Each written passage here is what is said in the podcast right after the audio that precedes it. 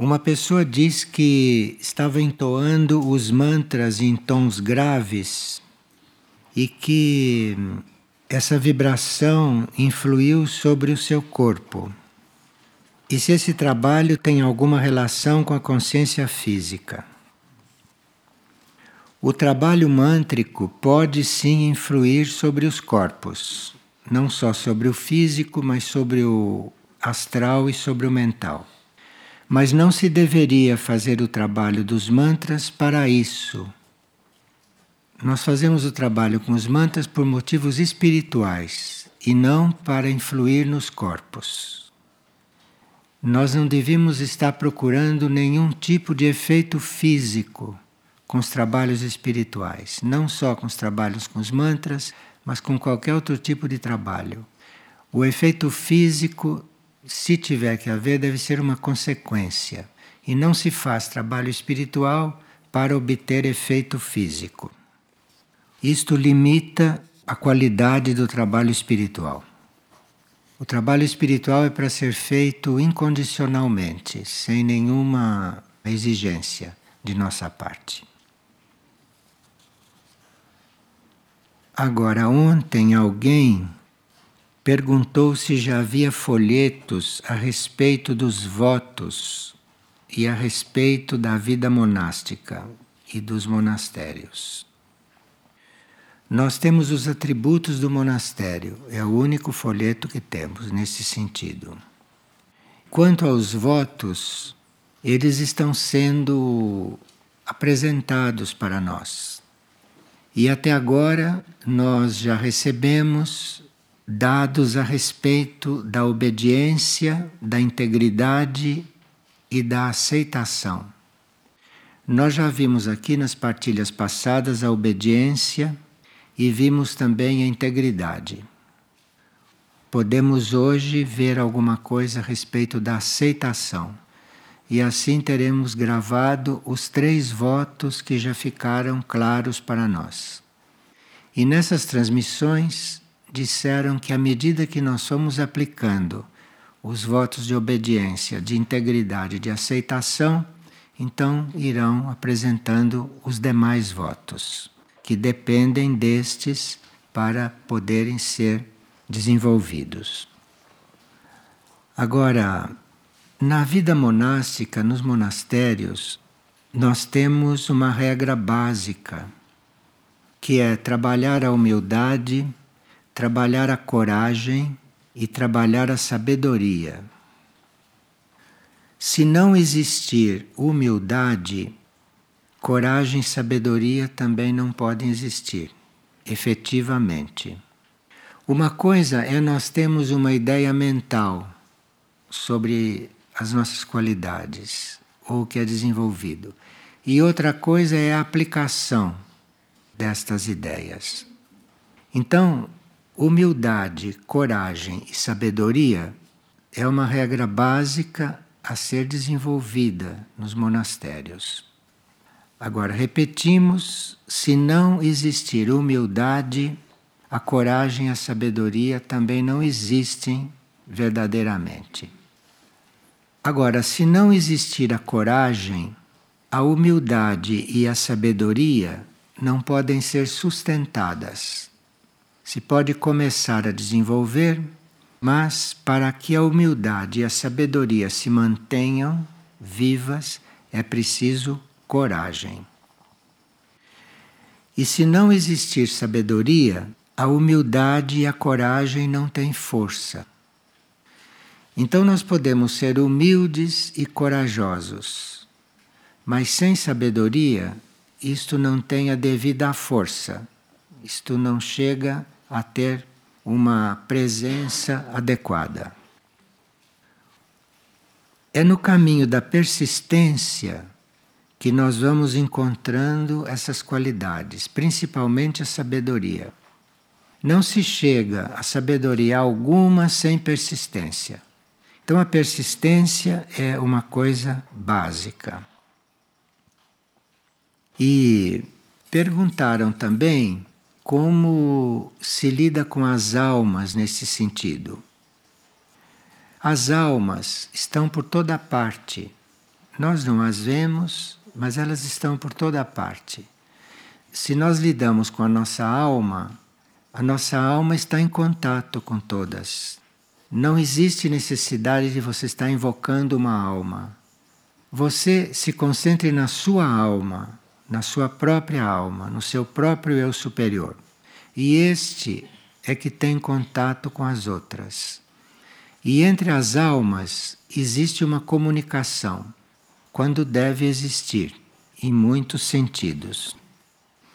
Isso são coisas que os monastérios têm que ter claras, têm que viver estas coisas, e isto deve refletir na nossa vida, que não somos formalmente dos monastérios. Porque a vida monástica e a regra monástica será o futuro da nova terra. Cada um de nós deve estar de alguma forma já se aproximando dessas regras e dessas situações. Os atributos do monastério são os dados que nós temos até este momento para serem trabalhados. Agora, os votos, nós dissemos, não? Que recebemos o de obediência, o de integridade e o de aceitação. Nós vimos que o voto de obediência para nós nesse momento seria nós vivermos os atributos do monastério. Não é preciso ser monge nem estar no monastério para viver aqueles atributos, porque esses atributos nos levam a uma consciência superior, a uma consciência monástica e nos levam a colaborar com muitas formas de vida. Os atributos do monastério têm condições para nos ajudar em todos os sentidos. E eles abrangem todas as situações da vida em que nós nos encontramos nesse nosso estágio evolutivo. Em estágios evolutivos anteriores, aqueles atributos não dizem respeito. E em estágios evolutivos superiores também serão outros os atributos e são outras as leis. Mas esses atributos que foram apresentados aqui abrangem tudo, desde as coisas mais simples até as coisas mais complexas do nosso nível evolutivo. E aqui, quando se fala em obediência, se diz que para expressar a obediência na sua natureza essencial, é preciso que haja humildade e que a humildade sustente esta obediência. Senão a obediência vira fanatismo, vira uma doença. Mas com a humildade, isto tudo se ajusta. E nos dizem também que sem humildade não se obedece verdadeiramente. A gente pensa que obedece, mas não obedece. A obediência inclui a humildade. Então a gente não obedece porque tem medo, ou não obedece porque alguém tem autoridade. Isto é obediência doentia, não é disto que se trata. A obediência é uma decorrência da humildade. E a nossa humildade está baseada na consciência que nós temos da grandeza do cosmos, da perfeição do cosmos. Então, estando percebendo este cosmos tão perfeito, este cosmos tão presente, isto nos traz humildade, porque diante do cosmos nós nos sentimos humildes. E esse é o caminho para nós irmos nos integrando ao cosmos. Nesse caminho da humildade, que vai possibilitar a obediência, nós vamos descobrindo que, do ponto de vista humano, que nós precisaríamos ser nada para descobrirmos alguma coisa, começarmos a descobrir o que somos. Temos que chegar a ser nada. Então, isto é um trabalho dentro da lei da obediência e dentro da humildade. Agora, a integridade, que também já estudamos, isto quer dizer que nós teríamos que viver integralmente as coisas que já sabemos, as coisas que conhecemos. Porque conhecer as coisas sem ser íntegro, isto é, sem usá-las e sem aplicá-las e sem vivê-las integralmente, isto é uma falsidade. Então, se nós sabemos alguma coisa, se já conhecemos alguma lei, se já conhecemos algo dentro das leis, e se não seguimos, se não vivemos, nós não somos seres íntegros. A integridade espiritual é você viver incondicionalmente a lei espiritual que você já conheceu. Então a maioria de nós não é íntegro. A maioria de nós pode ser honesto, pode ser boas pessoas, pode ser seres positivos, evolutivos, mas íntegros talvez não sejamos, porque a integridade diz respeito a você viver e ser aquilo que você já aprendeu. Você viver e ser aquilo que você já alcançou como conhecimento. Então, além da obediência e da integridade, o que se passou para os monastérios como voto foi o voto de aceitação. Por esse voto de aceitação, nós entendemos aceitar sinceramente sermos nada humanamente diante do infinito. Isto é que nos monastérios chama-se voto de aceitação. Então, eu aceito ser nada diante do infinito. É aqui que começa o trabalho monástico. Quem está no monastério e ainda se julga alguma coisa, ainda está no pré-preparatório. Porque quem está no monastério de verdade se julga nada diante do infinito. E esta aceitação e esta vivência de ser nada é isto que faz a vida no monastério. E a partir daí que começa a vida monástica. Enquanto no monastério houver alguém que acha que é alguma coisa, não tem monastério. Não tem começo aquilo, tem pré-preparatório. Então, no monastério, quem está lá deve fazer este voto. Eu aceito ser nada. É aqui que começa. Senão são atores que estão ali, mas não estão vivendo o monastério. Então, aceito ser nada diante do infinito. E isto dá uma consequência muito grande na vida do indivíduo, no comportamento do indivíduo, na convivência do indivíduo com os outros. Então, se quem está lá aceita ser nada, então ali deve haver paz, deve ter harmonia, deve haver equilíbrio, não deve haver personalismo, não deve haver gente amiga, não deve haver diferença de tratamento entre as pessoas. Mas como é que se consegue isto? É quando a gente faz realmente o voto de ser nada. Isto não é para todos. Isto não é para todos e na convivência se vê que isto não é para todos. Então, a uma certa altura, alguém descobre que ele acha que é alguma coisa, em algum sentido. Então, ele vai sair do monastério, porque ali ele vai sentir uma pressão que ele não pode suportar, se é que a energia monástica está implantada ali. Agora, outro ponto deste voto de aceitação é aceitar aquilo que chega com gratidão. Tudo que chega, temos que aceitar. Agora, o que chega, às vezes é para ser transformado. Mas antes de começar a transformar, antes de se pôr a transformar alguma coisa, nós temos que aceitar. Então, digamos que na vida, na convivência, percebemos que alguma coisa ali está fora da lei, que não está correto. Então, eu primeiro tenho que aceitar aquilo com gratidão. Eu aceito o que não está correto com gratidão. Eu aceito o que o outro está fazendo com gratidão. Tem que aceitar tudo com gratidão. Porque é a partir daí que a gente vai ter possibilidade de mudar alguma coisa, se é que tem que mudar. E como aceitou com gratidão, pode ser que não caiba ele mudar aquilo. E pode ser que caiba.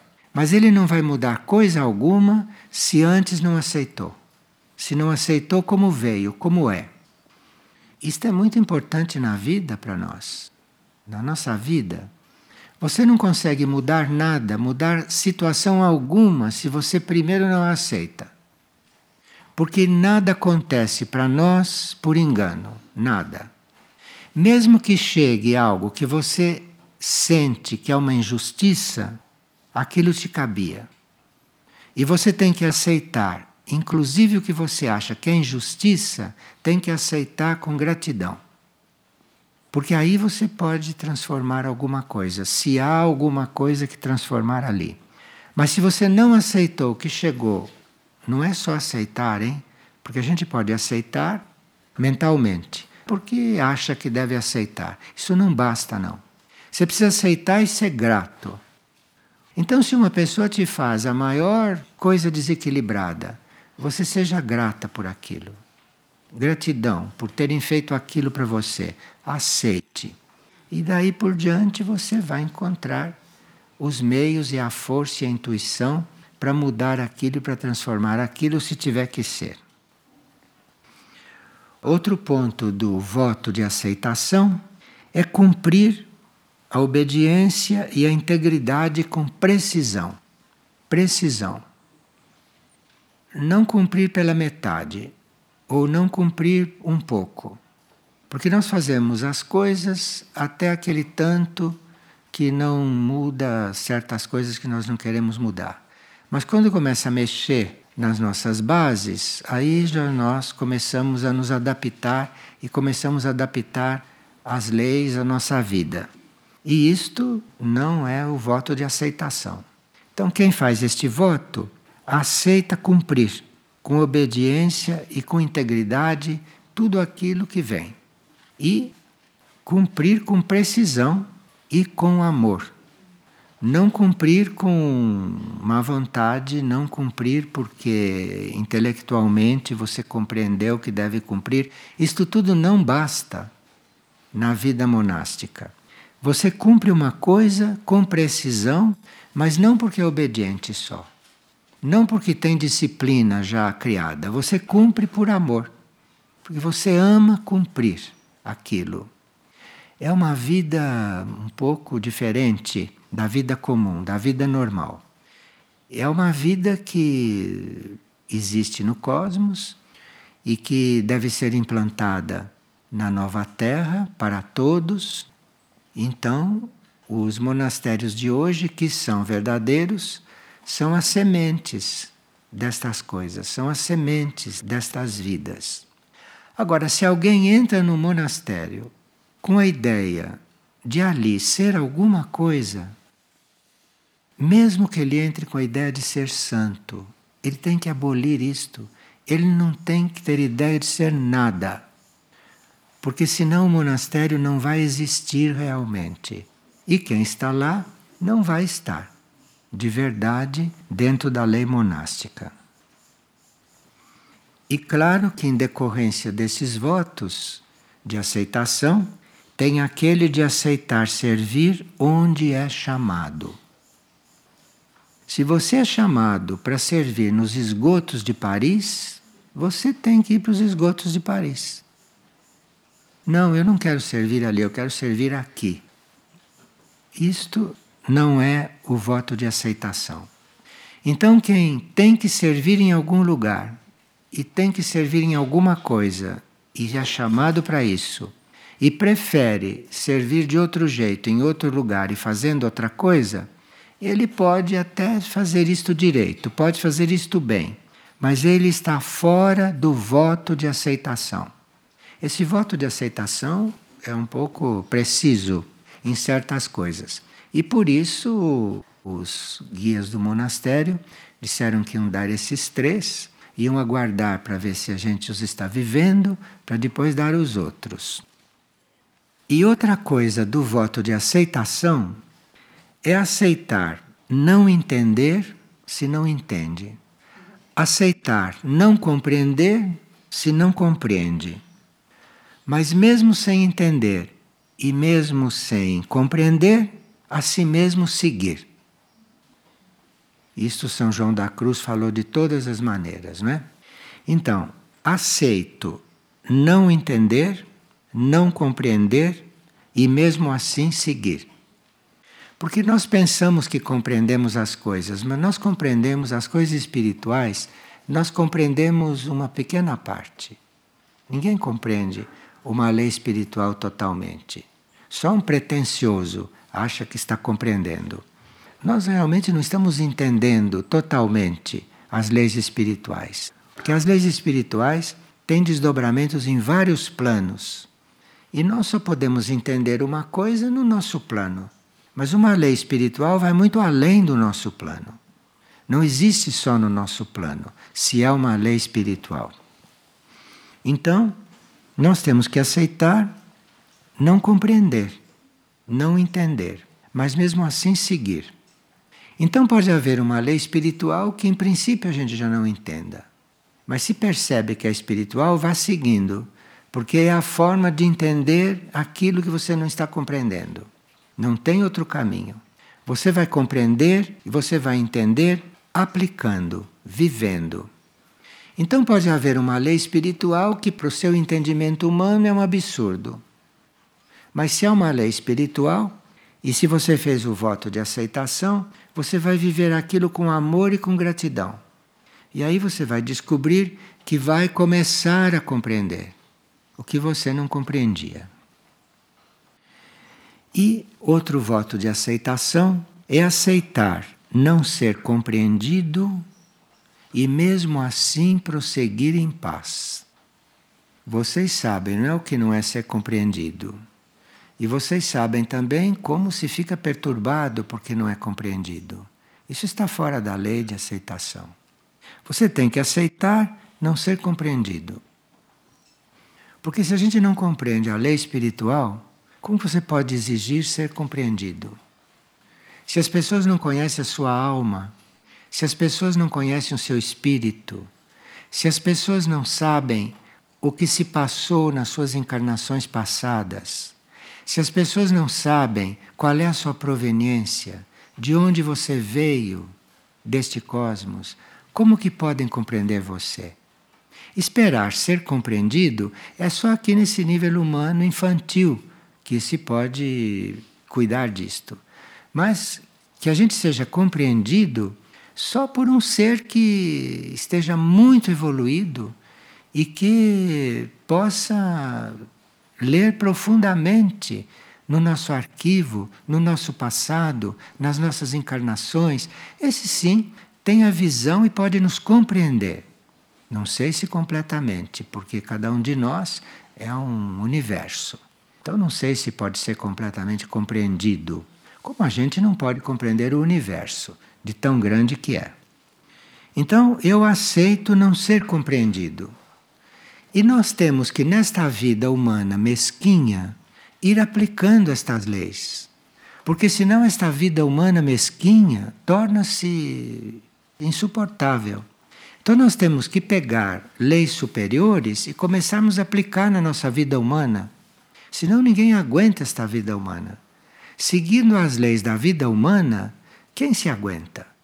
Só quem for deficiente.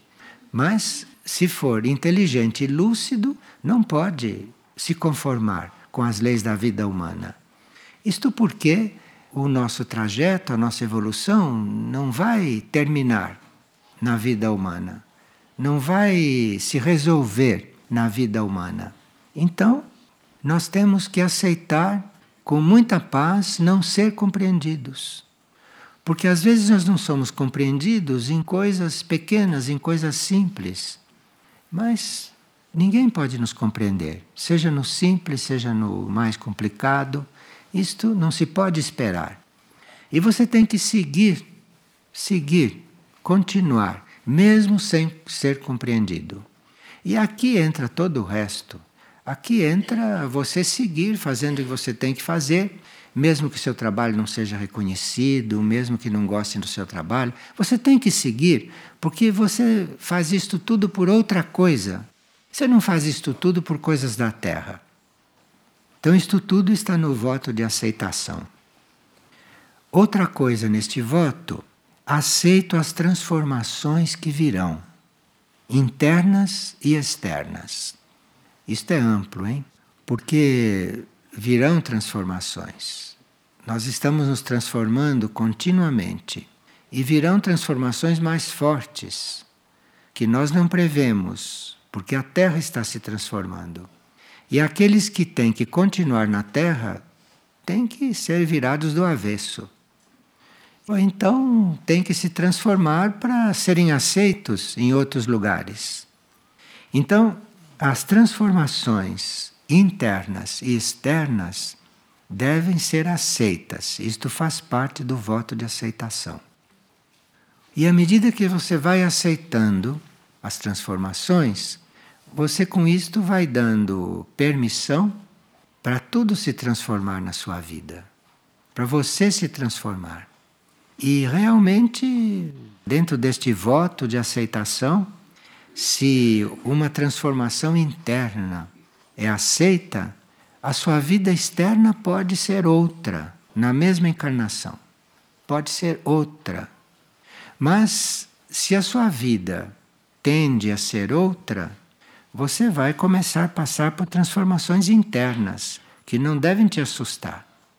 Então, dentro deste voto de aceitação, você aceita toda e qualquer transformação, interna ou externa. E aceitar também, com amor, cuidar de um irmão mais fraco, para que ele mesmo encontre a sua fortaleza, sim diz a regra. Então, cuidar de um irmão mais fraco não é o que a gente gostaria.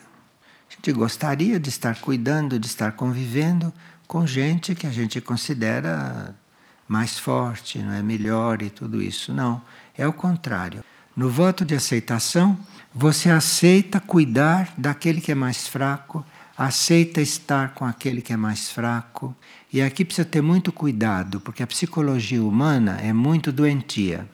Então, quando ela aceita cuidar do mais fraco, ela pode estar aceitando isto porque ela se sente ali melhor. Então, nós temos que estar muito atentos às leis que vamos cumprindo, às leis que vamos aceitando porque é o mais fraco que tem que se tornar forte. Então você tem que aceitar estar com o mais fraco, não para dominá-lo, não para se sentir melhor do que ele, mas para ajudá-lo realmente a ser forte. E não precisa fazer muita coisa. Basta você ser forte ao lado dele, porque você vai irradiar aquilo que ele precisa. Então você tem que aceitar cuidar do irmão mais fraco. Se nós considerarmos o reino animal um reino irmão, então, se nós consideramos os animais os nossos irmãos menores, entre os animais, nós teríamos que aceitar cuidar dos mais fracos. Aí vocês veem, quando vocês vão buscar um cachorrinho para ter em casa, vocês vão buscar aquele cachorrinho não o que precisa mais desenvolver a domesticidade. Vocês vão buscar o cachorrinho que vocês acham isso, isso, isso e aquilo. Isto é contra esta lei. Isto é contra esta lei da aceitação. Então, se você vai ajudar os irmãos menores, se você vai ajudar os animais, você vai se dispor a que se aproxime de você o animal que te cabe. Ele deve se aproximar, ele deve chegar a você. Você não deve escolher um animal. O animal é que deve se aproximar, porque aí aquele animal te escolheu. E aí, se ele é dos mais fracos, você tem que aceitá-lo com amor, aceitá-lo com gratidão. E é como se você estivesse ali diante do animal mais categorizado aos olhos dos homens. Então, isso é muito útil para quem quer ajudar o reino animal. E para quem quer ajudar o reino humano também. porque ambos precisam da mesma lei vivida, da lei da aceitação. Veja, as pessoas que resolvem ter filhos. Nossa, elas fazem tanto projeto, imaginam tanto como deve ser o filho, que a pobre alma não tem nem tranquilidade para encarnar, porque há tantos planos para aquele ser, tanta ilusão. Então, isto é muito aplicável, esta lei da aceitação. Tem pessoas que hoje fazem exames até para ver se o feto tem alguma doença incurável, para ver o que faz. Veja como as leis passam longe da humanidade, como as leis passam longe. Bom, depois aceitar com amor cumprir o que é proposto não por causa da realização material, mas para a transcendência da matéria, rumo ao divino. Então, quando é proposta alguma tarefa, quando é proposta alguma situação no âmbito material, no âmbito prático, a gente não aceita aquilo pela realização material, mas para que aquela matéria e aquele ponto material transcenda aquilo e vá rumo a uma outra vibração, que vá rumo a um outro nível de consciência. Então você aceita um trabalho aqui no plano físico, você aceita uma tarefa física, uma tarefa concreta, a humanidade aceita isto para realizar. Mas o ser que vive as leis espirituais não aceita aquilo para realizar. A realização não conta para quem é espiritual. Porque faz aquilo porque tem que fazer, não para realizar, mas porque aquilo que você está tocando, aquilo que você está desenvolvendo, aquele material que você está agindo sobre ele, ele poderá estar transcendendo a sua condição material. Então veja como a nossa visão material das coisas, não? quando a gente deveria estar lidando com as coisas materiais no sentido de ajudá-las a transcender, a sair daquele estado material. Porque tudo tem uma alma, tudo tem uma essência. Então, se você está calçando uma rua com paralelepípedos, você não está calçando aquela rua só para fazer a rua calçada. Você deve estar ali liberando toda aquela matéria e ajudando aquela matéria a entrar num outro estado, a entrar num outro nível. Então, assim se lida com as coisas materiais. E aí nós vamos ter problema nenhum material. Aí os problemas materiais não vão se aproximar de nós. Porque nós não estamos atrás de realização material. Nós lidamos com as coisas materiais, lidamos com isso tudo no sentido de que aquilo se transcenda. Assim como nós nos aceitamos como seres humanos, mas nos aceitamos para ajudar a nossa natureza humana a se transcender, a sair desse nível, sair desse nível humano. Primeiro tem que aceitar e depois não fazer aquilo por humanidade, não fazer aquilo por ser humano, para resolver problema humano, mas estar fazendo tudo para ajudar e tudo isto transcender. Tudo isso está evoluindo, tudo isso está saindo do nível em que está. Esse voto de aceitação é muito amplo e pararam aqui, porque até que a gente consiga compreender isto e consiga começar a entrar nisso, inútil que venha outras coisas. Aceito ser e fazer incansavelmente o melhor até o fim. Isto é um atributo do monastério e que foi colocado aqui porque é uma lei. Aceito ser e fazer incansavelmente o melhor até o fim, de acordo com a vontade maior. Isto é, você aceita fazer o melhor. E se você quer fazer o melhor, nunca vai estar melhor. Vai estar sempre melhorando, melhorando, melhorando. Então, incansavelmente você está melhorando uma coisa. Então, digamos que dizem que você toca muito bem um instrumento. Dizem. E você também acha que toca muito bem aquele instrumento. Você se ponha a aprender melhor aquele instrumento, porque não tem fim isso de você tocar bem um instrumento. Quando você está tocando bem um instrumento, isto quer dizer que você tem que tocar melhor. E não que você pare ali que já esteja terminada a situação. Porque quando você estiver tocando um instrumento no melhor que ele possa render, aí é que ele começa a se transformar num plano sutil. E aí que aquilo que você extrai dele vai servir nos planos sutis. E se você tem capacidade para tocar além de tudo aquilo que um instrumento possa fornecer, aí você vai tocar um outro instrumento. Ou aí você vai produzir sons, você vai lidar com sons num outro plano, num outro nível, onde as coisas são completamente diferentes. Agora, se você não estiver na linha de incansavelmente ir fazendo o melhor, mesmo que se encontre um muro, dizem aqui não dá para fazer melhor. Dá sim. Dá sim. E isso é que você precisa encontrar a chave. E quando começam a dizer que você está fazendo bem, isto é muito perigoso. Porque nós podemos estar fazendo bem, mas não estamos fazendo o melhor. Impossível. Porque o melhor é infinito. Como você pode estar fazendo o melhor? Você está buscando fazer cada vez mais. Mas dizer que está fazendo o melhor e que fez é uma ilusão. E de quem não está nesta lei. Então, incansavelmente, você vai fazer sempre o melhor. Agora imagina dentro de um monastério se se cumpre esta lei. Que maravilha seria, né? Quer dizer, se está buscando sempre o aperfeiçoamento daquilo que se faz. Isso tudo com muita paz, com muita harmonia, com muita tranquilidade, não é? Sem preocupação, sem afobação, principalmente sem a preocupação de mostrar para os outros que você está fazendo aquilo. Isso é uma coisa que entra aí logo no princípio. Você querer que os outros vejam que você está fazendo melhor. Isto tudo entra.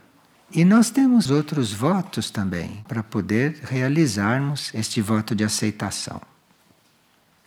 E aqui diz que em próximos contatos podemos desenvolver mais esse assunto dos votos. Para começar, já tem bastante material de trabalho. Agora se trata de colocar em prática. Você vê que são bem diretos conosco, não tem dúvida. Só não entende quem não quer. Quer dizer, nunca está bem porque pode estar melhor. E se não está melhor, você tem toda a eternidade para fazer melhor. Não precisa ter pressa, precisa estar a caminho. E se acha que não tem como fazer melhor, é porque você não compreende, é porque você não entende. Então aqui precisa humildade e fazer mesmo sem entender, fazer mesmo sem compreender. E aqui uma pessoa está perguntando qual é o papel das áreas verdes no trabalho de cura. E qual deve ser a nossa postura diante do trabalho nessas áreas verdes? Bem, o nosso trabalho com as áreas verdes é um trabalho muito bem-vindo, muito necessário e que deve estar no nosso coração. Mesmo porque os devas que cuidam, que circulam, que mantêm, que desenvolvem as áreas verdes, esses devas estão muito voltados para colaborar conosco porque no plano físico, quem lida com as áreas verdes somos nós. E os devas as mantêm vivas e atuantes. E o nosso contato com o reino dévico é muito precário ainda. E nós teríamos que ir aperfeiçoando este contato dévico para estarmos lidando corretamente com as áreas verdes. Quando nós nos abrimos para a evolução dévica, quando nós nos dispomos a um contato com a evolução dévica, o que depender deles é feito. Precisa ver se nós não temos algum limite, alguma limitação, algum empecilho para estar lidando com esta evolução. Mas no momento em que nós nos abrimos para isto, e no momento que nós vamos servir os reinos naturais, à medida que nós vamos servir aos outros reinos, naturalmente este contato vai se fazendo e nós vamos então percebendo. Eles se apresentam com muita simplicidade, dizendo coisas sem nenhuma ênfase, sem nenhuma crítica. E aqui nos passaram uma recomendação, passaram uma sugestão de que nas áreas onde estão os monastérios, quem deve cuidar dos pomares são os monges e não quem não é monge. Então, nas áreas dos monastérios, os monges deviam tratar dos pomares. É a energia dos monges que os pomares necessitam neste momento, nas áreas do monastério. Os monges teriam a possibilidade de compreender a vida nesses pomares e teriam a possibilidade de não ver esses pomares só como produtores de frutas, mas verem esses pomares também como reunião, como grupo de seres vegetais vivos. E os monges, nas áreas do monastério, teriam a possibilidade de tratar dos pomares como nós tratamos para obter frutos, mas tratar dos pomares sem esperar deles frutos. Ah, isto é que precisa chegar. Então, os pomares vão dar frutos ou não vão dar frutos, eu não sei. Você tem que tratar dos pomares não porque vai colher os frutos. Você vai tratar dos pomares porque você precisa tratar dos pomares. Você precisa tratar das árvores. Você precisa tratar das frutíferas. Porque cada fruto é a realização de uma árvore. Então, quanto melhor aquela árvore produzir o fruto, mais aquele ser do reino vegetal está realizado. Então, os monges, ou quem tem consciência monástica, né, vai cuidar dos pomares não para colher frutos para ele. Isto vai ser uma consequência que pode ser para ele como pode ser para um outro. Mas você está cuidando de um pomar, você está cuidando de uma árvore para que ela dê o melhor fruto, para a maior realização dela, para a maior realização da obra de Deus neste campo. E isto é um campo que nós não temos ideia do quanto é sagrado para nós. Porque nós, para termos uma evolução mais completa nos níveis em que vivemos, teríamos que nos alimentar de vegetais, teríamos que nos alimentar de frutos. Então, isto para nós, mesmo que a gente não se alimente só disto, mas que a gente vá contribuir para que esse fruto seja o mais perfeito que aqueles seres vegetais possam dar para a realização deles, para a realização do reino. Então, talvez seja por isso que estão pedindo que os monges tratem do pomar. E os devas nos informam que flores e plantas que não têm nada a ver com utilidade para se colher, mas flores e plantas ornamentais podem ser de grande valia dentro dos pomares. Então, as árvores de fruta deviam estar mescladas com flores e com plantas ornamentais. Porque isto traria mais alegria aos locais. Os devas insistem muito na alegria, porque eles vivem e servem com muita alegria. Não sei se vocês já viram um deva, ele é o protótipo da alegria. Onde ele está, ele é alegria pura. E eles acham então que as plantas também devem ter alegria. E as plantas têm alegria quando estão mescladas. Quando você não diz, não, aqui eu vou plantar só palmito. Aqui eu vou plantar só laranja. aqui eu vou plantar só verdura. Isto é uma aberração diante da lei. Isto é uma aberração diante da lei da natureza. Então, os pomares deviam ser entremeados com essas outras plantas, para que haja ali alegria ao longo dos pomares. E nós não sabemos como é a alegria das plantas. Não sabemos como que uma planta pode ficar alegre, porque ela não tem sorriso, ela não tem demonstração de alegria, não é? Você vê que uma planta está bem, mas ela está alegre quando está em conjunto com as outras. Então, isto é uma forma de nós darmos alegria aos pomares. E com isto, vamos ter uma maior aproximação com o reino dévico. Que nós temos que compreender este reino para que esse reino possa estar bem à vontade dentro de nós. Porque o maior trabalho, quando se trata de plantios, quando se trata de lidar com as plantas, o maior trabalho é o dos devas. E nós precisamos ter muito cuidado, ter muita inspiração e sabedoria para não destruirmos o trabalho dos devas quando lidamos com esses reinos. Então, isso está sendo pedido para nós neste momento.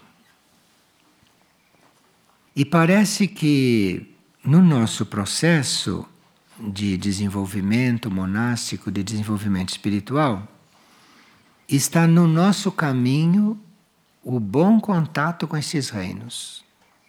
Então, aqueles que se dedicam só ao que estão se dedicando, se lembrem que um contato, uma relação com os reinos naturais é muito importante para o desenvolvimento de tudo hoje.